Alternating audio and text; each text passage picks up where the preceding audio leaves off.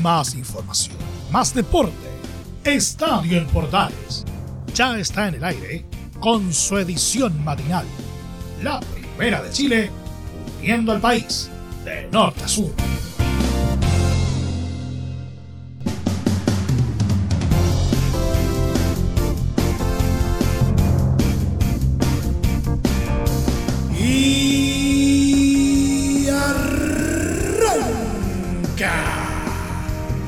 Señoras y señores, ¿cómo les va? Muy buenos días. Bienvenidos una vez más, bienvenidos al show.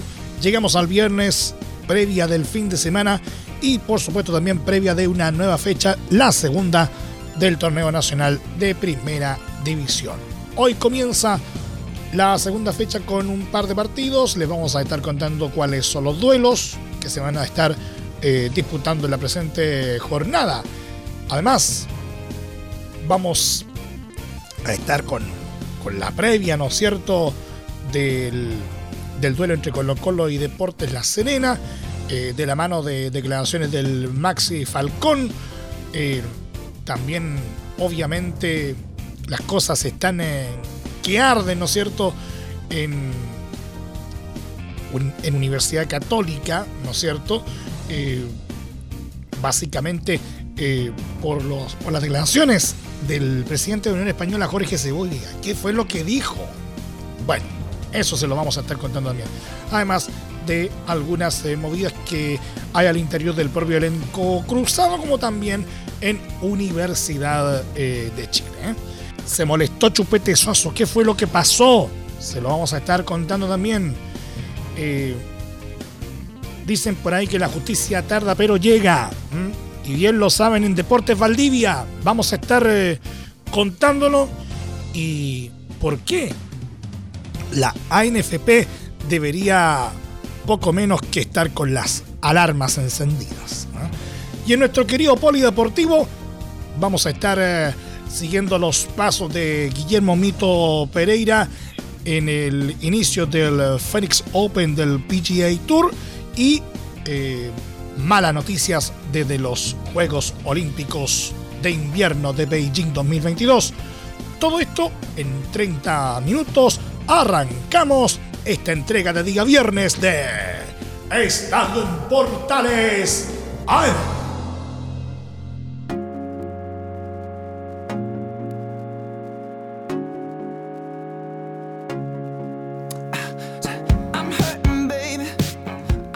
Desde el central de la Primera de Chile, uniendo al país de norte a sur, les saluda Milo Freixas, como siempre, un placer acompañarles en este horario.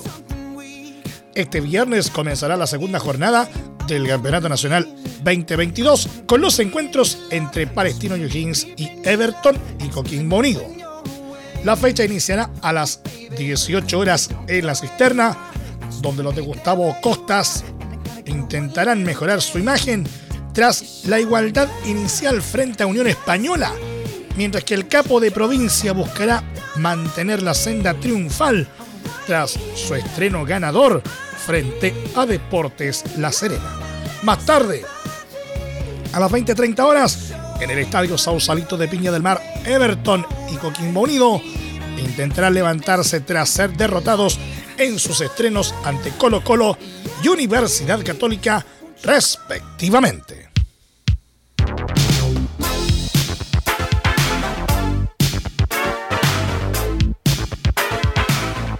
El seguero de Colo Colo, Maximiliano Falcón, hizo la previa del duelo ante Deportes La Serena y aseguró que el elenco albo basa su solidez defensiva en la entrega que todo el equipo hace a lo largo del partido. En una ocasión creo que lo dije y yo creo que, bueno, el modelo de juego este, cual tenemos eh, funciona porque también se insiste todos los días eh, eh, durante la semana. El insistir, digo, en, el, en recalcar más a veces lo, lo negativo que se hace en el partido para mejorar y aún así también lo positivo. No es que porque algo sale bien queda ahí y listo, no, se sigue insistiendo, se sigue insistiendo porque siempre hay algo para mejorar. Entonces yo creo que es eso el tema de, Gustavo y el cuerpo técnico, el, estar en cada detalle y tratar de, siempre buscarle, aunque no haya algún error por ahí en un partido que uno cree que fue un partido perfecto, siempre, siempre hay cositas para mejorar, como te digo. Entonces yo creo que eso es una gran virtud que, que tiene en este caso Gustavo y el cuerpo técnico. El Peluca explicó que la victoria del fin de semana ante Everton es un buen aliciente para el inicio del campeonato nacional. Como siempre digo, vamos partido a partido y el partido pasado fue muy positivo. Eh, conseguimos los tres puntos que era lo que buscábamos. Entonces eso siempre ayuda en lo anímico. Los compañeros físicamente se recuperaron bien todos, así que estamos listos para, para el fin de semana. Sobre la posibilidad de contar con Cristian Santos, el uruguayo comentó que siempre es bueno tener varias opciones para el puesto. Siempre es bueno, como digo, tener varias opciones por puesto. Eh, Gustavo, en este caso el técnico, es lo que había pedido, lo que había buscado, lo logró. Yo creo que hay posiciones en las que tiene aún más de dos, eh, está al mismo nivel. Este, bueno, entonces yo creo que Cristian se ha preparado bien como todos los compañeros. Yo creo que en lo que yo he visto personalmente lo veo bien y bueno, yo como siempre digo la competencia sana, entonces eso ayuda a crecer el, nivel, el rendimiento de cada uno y bueno, después el técnico dirá quién juega, quién irá al banco, este, quién estará a la orden, pero bueno, como decís vos es algo muy importante siempre que tenemos todo. Además, Falcón se refirió a los cambios que ha realizado en su estilo de juego personal desde que llegó al cuadro popular. Entonces con Emiliano no, nos hemos sentido muy bien. Yo jugando con él, la verdad que del momento que llegó, como dije, ha mostrado un gran nivel. Eh, me siento seguro ahí. Con él, como decís vos, nos hablamos mucho en la, línea defensiva. Trato de, no hacer esa, esas corridas que hacía hacia adelante antes. Entonces, bueno, eso. También esas puteaditas, como siempre digo, eso llamado atención a veces cuando uno está por ahí perdido en el partido o no, no está en la jugada, ayudan. Y me ha ayudado mucho en ese sentido y en el sentido de, como te digo, hablar, hablé con el cuerpo técnico en aquel momento cuando, cuando no estaba jugando mucho. Y bueno, era lo, que quería, que, sea un poco más serio en ese sentido. Entonces, bueno, por suerte hoy en día lo estoy haciendo y, y está dando resultados.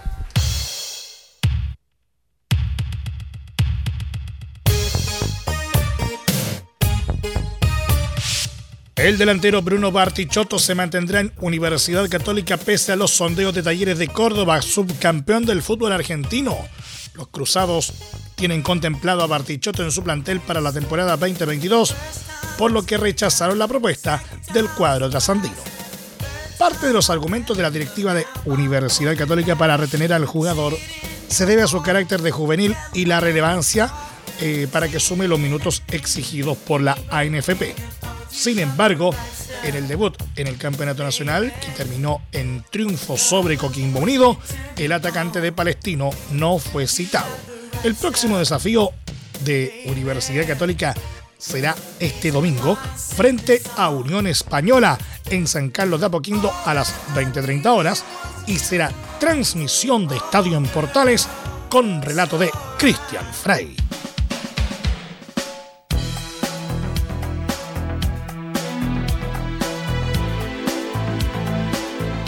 El presidente de Unión Española, Jorge Segovia, se molestó por la decisión de Universidad eh, Católica de no vender entradas para los hinchas hispanos para el duelo de este domingo a las 20.30 horas en el Estadio San Carlos de Apoquindo. Segovia expresó a través de su cuenta de Twitter, Unión Española ha procurado siempre tener una relación cordial con el resto de los equipos y así queremos que siga siendo.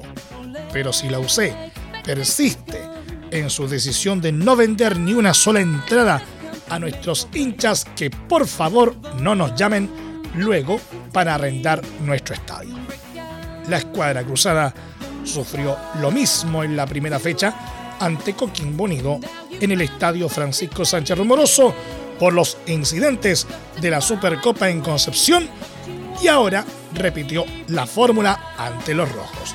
En relación a la posibilidad de que la UC juegue en Santa Laura, es porque San Carlos será remodelado a partir de mitad de año, aunque la primera opción para hacer de local es el Estadio Nacional cuando terminen sus trabajos.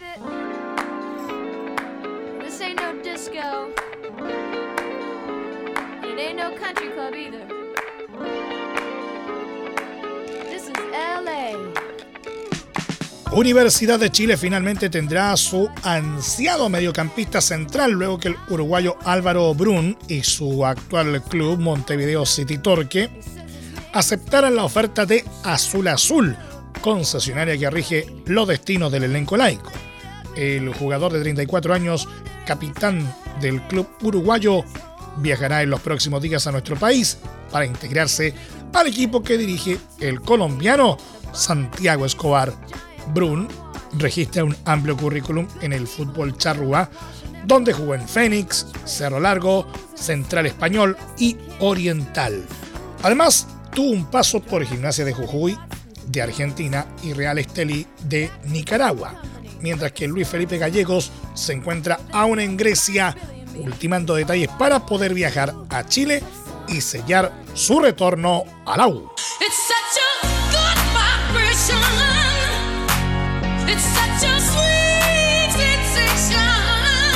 El atacante de Universidad de Chile, Tomás Rodríguez, el que no será considerado por el entrenador eh, Santiago Escobar, interesa en Audax Italiano. El equipo que inició el Campeonato Nacional 2022 con una derrota por 2 a 1 ante Ñublense busca reforzarse en ofensiva y un nombre que interesa es el del ex Unión La Calera. Los clubes deberán acordar los términos de la salida de Rodríguez del equipo para que se concrete antes del cierre del libro de pases.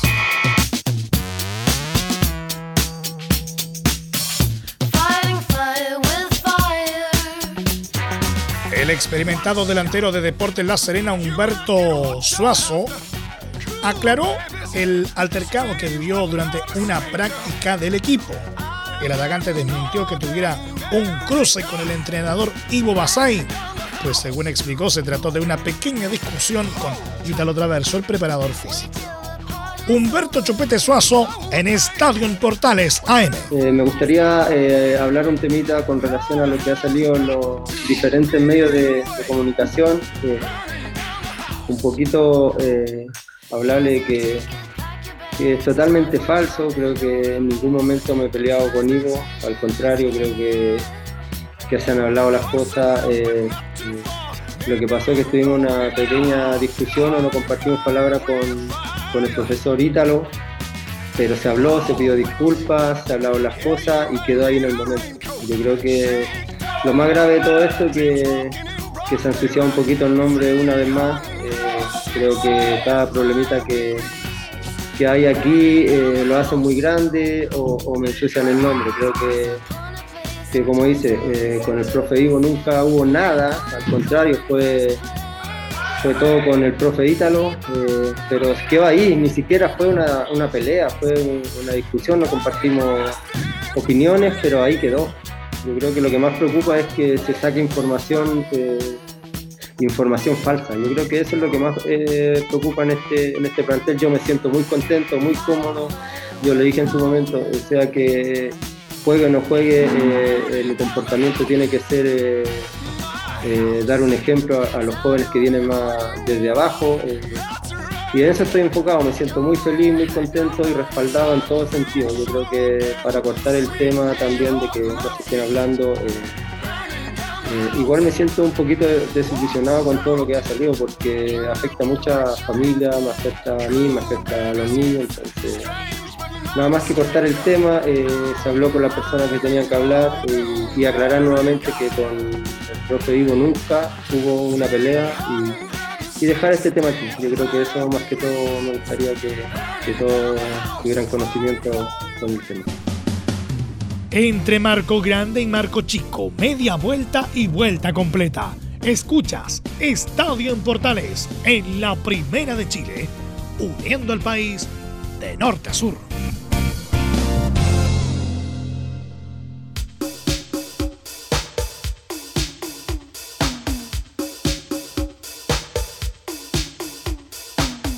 tuviste un accidente de trabajo en los últimos cinco años y ese accidente se originó en la conducta negligente de tu empleador, es muy probable que tengas derecho a obtener una indemnización por los daños causados. En reparación laboral te asesoran y acompañan abogados especializados en trabajo. Los resultados los respaldan. Consulta gratis a lo largo de todo Chile. Encuéntralos en www.reparacionlaboral.cl. Continuamos haciendo Estadio en Portales en su edición AM, como siempre, a través de las ondas de la Primera de Chile, uniendo al país de norte a sur. La ANFP sufrió un duro golpe económico, esto luego del recurso de protección que interpuso Deportes Valdivia, elenco que acusó al ente rector del fútbol chileno de no pagarle la cuota de indemnización por haber descendido la temporada 2020. Y la Corte Suprema acogió por 5 a 0 el recurso de protección interpuesto por el Torreón. De esta manera, se revoca el fallo inicial de la Corte de Apelaciones de Valdivia y obliga al ente de Quirín a restituir 24.000 unidades de fomento, cerca de un millón de dólares, mismo monto que debió pagar el club sureño cuando ascendió a la primera vez en 2016. La ANFP tendrá un plazo de 30 días para pagar ese dinero al cuadro de la segunda división. Ciro Colombara y Aldo Díaz, abogados de Valdivia, comentaron lo ocurrido. La Corte Suprema le ha dado la razón al Club de Deportes Valdivia en todas sus partes, acogiendo unánimemente el recurso de protección, ordenando en definitiva que la ANFP pague la cuota de indemnización de 24.000 UF al club. Esta sentencia sigue la línea jurisprudencial de la resolución que dictó hace algunos meses el mismo Tribunal de Alzada, señalando que no puede invocarse el estatuto FIFA para impedir que los clubes recurran a los tribunales, reafirmándose así que un poder judicial independiente es la esencia de una sociedad democrática. Esta sentencia es una gran noticia para el club para sus hinchas y para la ciudad de Valdivia cerraron los abogados del Torreón.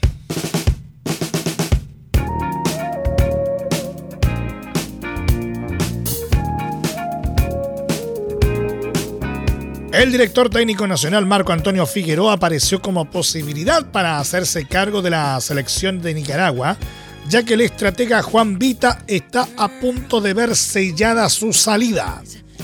Según informó la prensa de aquel país, el fantasma es la primera opción de la dirigencia de la federación local, lo que puede cerrarse en las próximas horas si se cierra el acuerdo. Figueroa tuvo su última experiencia en Cobreloa en 2020, club en el que tuvo una opaca cuarta etapa durando pocos meses en el cargo y yéndose en plena detención del fútbol chileno por la pandemia del coronavirus. Antes había estado dos temporadas en O'Higgins con aceptable rendimiento, añadido a una extensa carrera en Chile, México y Guatemala como entrenador y futbolista.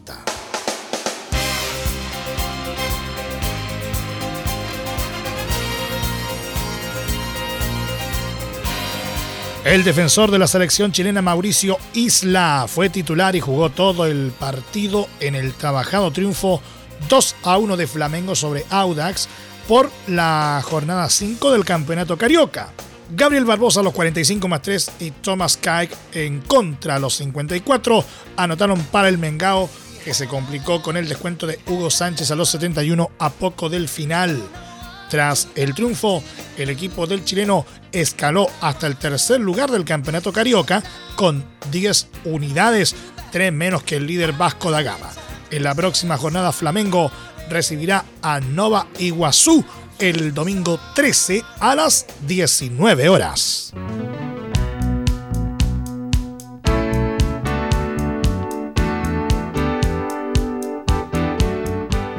El ex futbolista brasileño Edson Arantes de un nacimiento, más conocido en todo el mundo como Pelé, descartó los rumores sobre su supuesto delicado estado de salud con una sonriente fotografía acompañada de un mensaje en redes sociales. Amigos míos, sé que hay gente que busca noticias sobre mí, así que envío esto por aquí. Hoy aproveché el día para cuidar mi aspecto. Desde el comienzo de la pandemia, mi esposa ha sido mi peluquera favorita. ¿No creen que soy guapo? Escribió O'Reilly. El astro brasileño, recordemos, tuvo que ser intervenido hace un tiempo por un tumor en el colon, situación que dio cabida a una serie de rumores sobre un cáncer generalizado que agravó su salud, lo que fue descartado por sus familiares.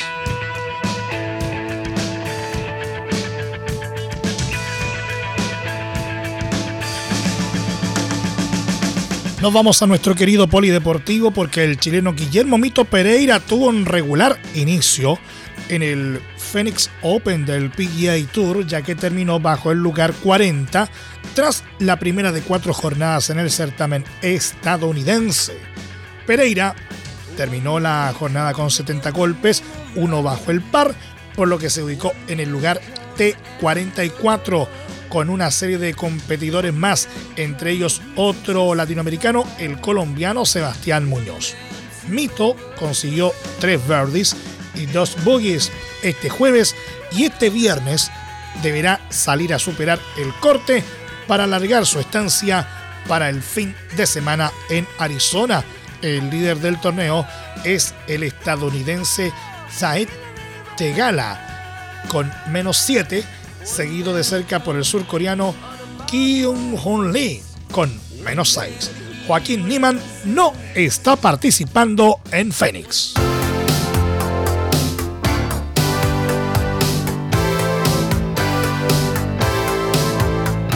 Y el esquiador chileno Henrik von Appen dijo adiós a los Juegos Olímpicos de Beijing 2022, los terceros de su carrera luego de retirarse de la combinada nórdica, su última prueba en la cita china.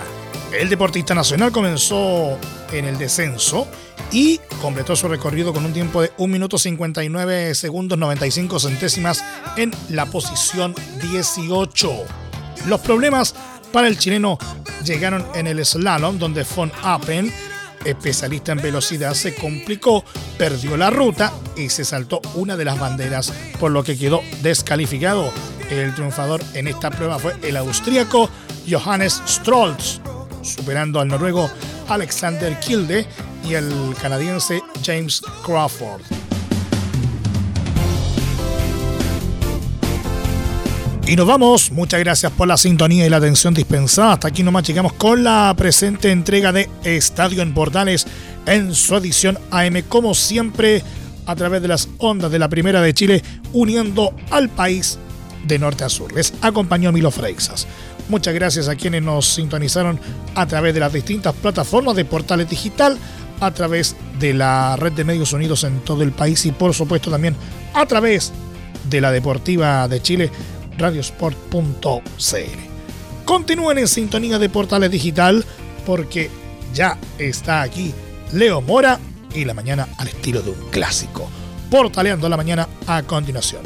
Más información Luego, a las 13.30 horas, en la edición central de Estadio Portales, hoy con la conducción de Velus Bravo y los tradicionales viernes musicales. No se lo pueden perder. Recuerden finalmente que a partir de este momento, este programa se encuentra disponible en nuestra plataforma de podcast en Spotify, en los mejores proveedores de podcasting y desde luego en www.radioportales.cl que tengan un muy buen día y desde ya un excelente fin de semana. Y recuerden, la pandemia no ha pasado, por lo tanto, ahora más que nunca, si puedes, quédate en casa. Más información, más deporte. Esto fue Estadio en Portales, con su edición matinal. La primera de Chile, viendo al país de norte a sur.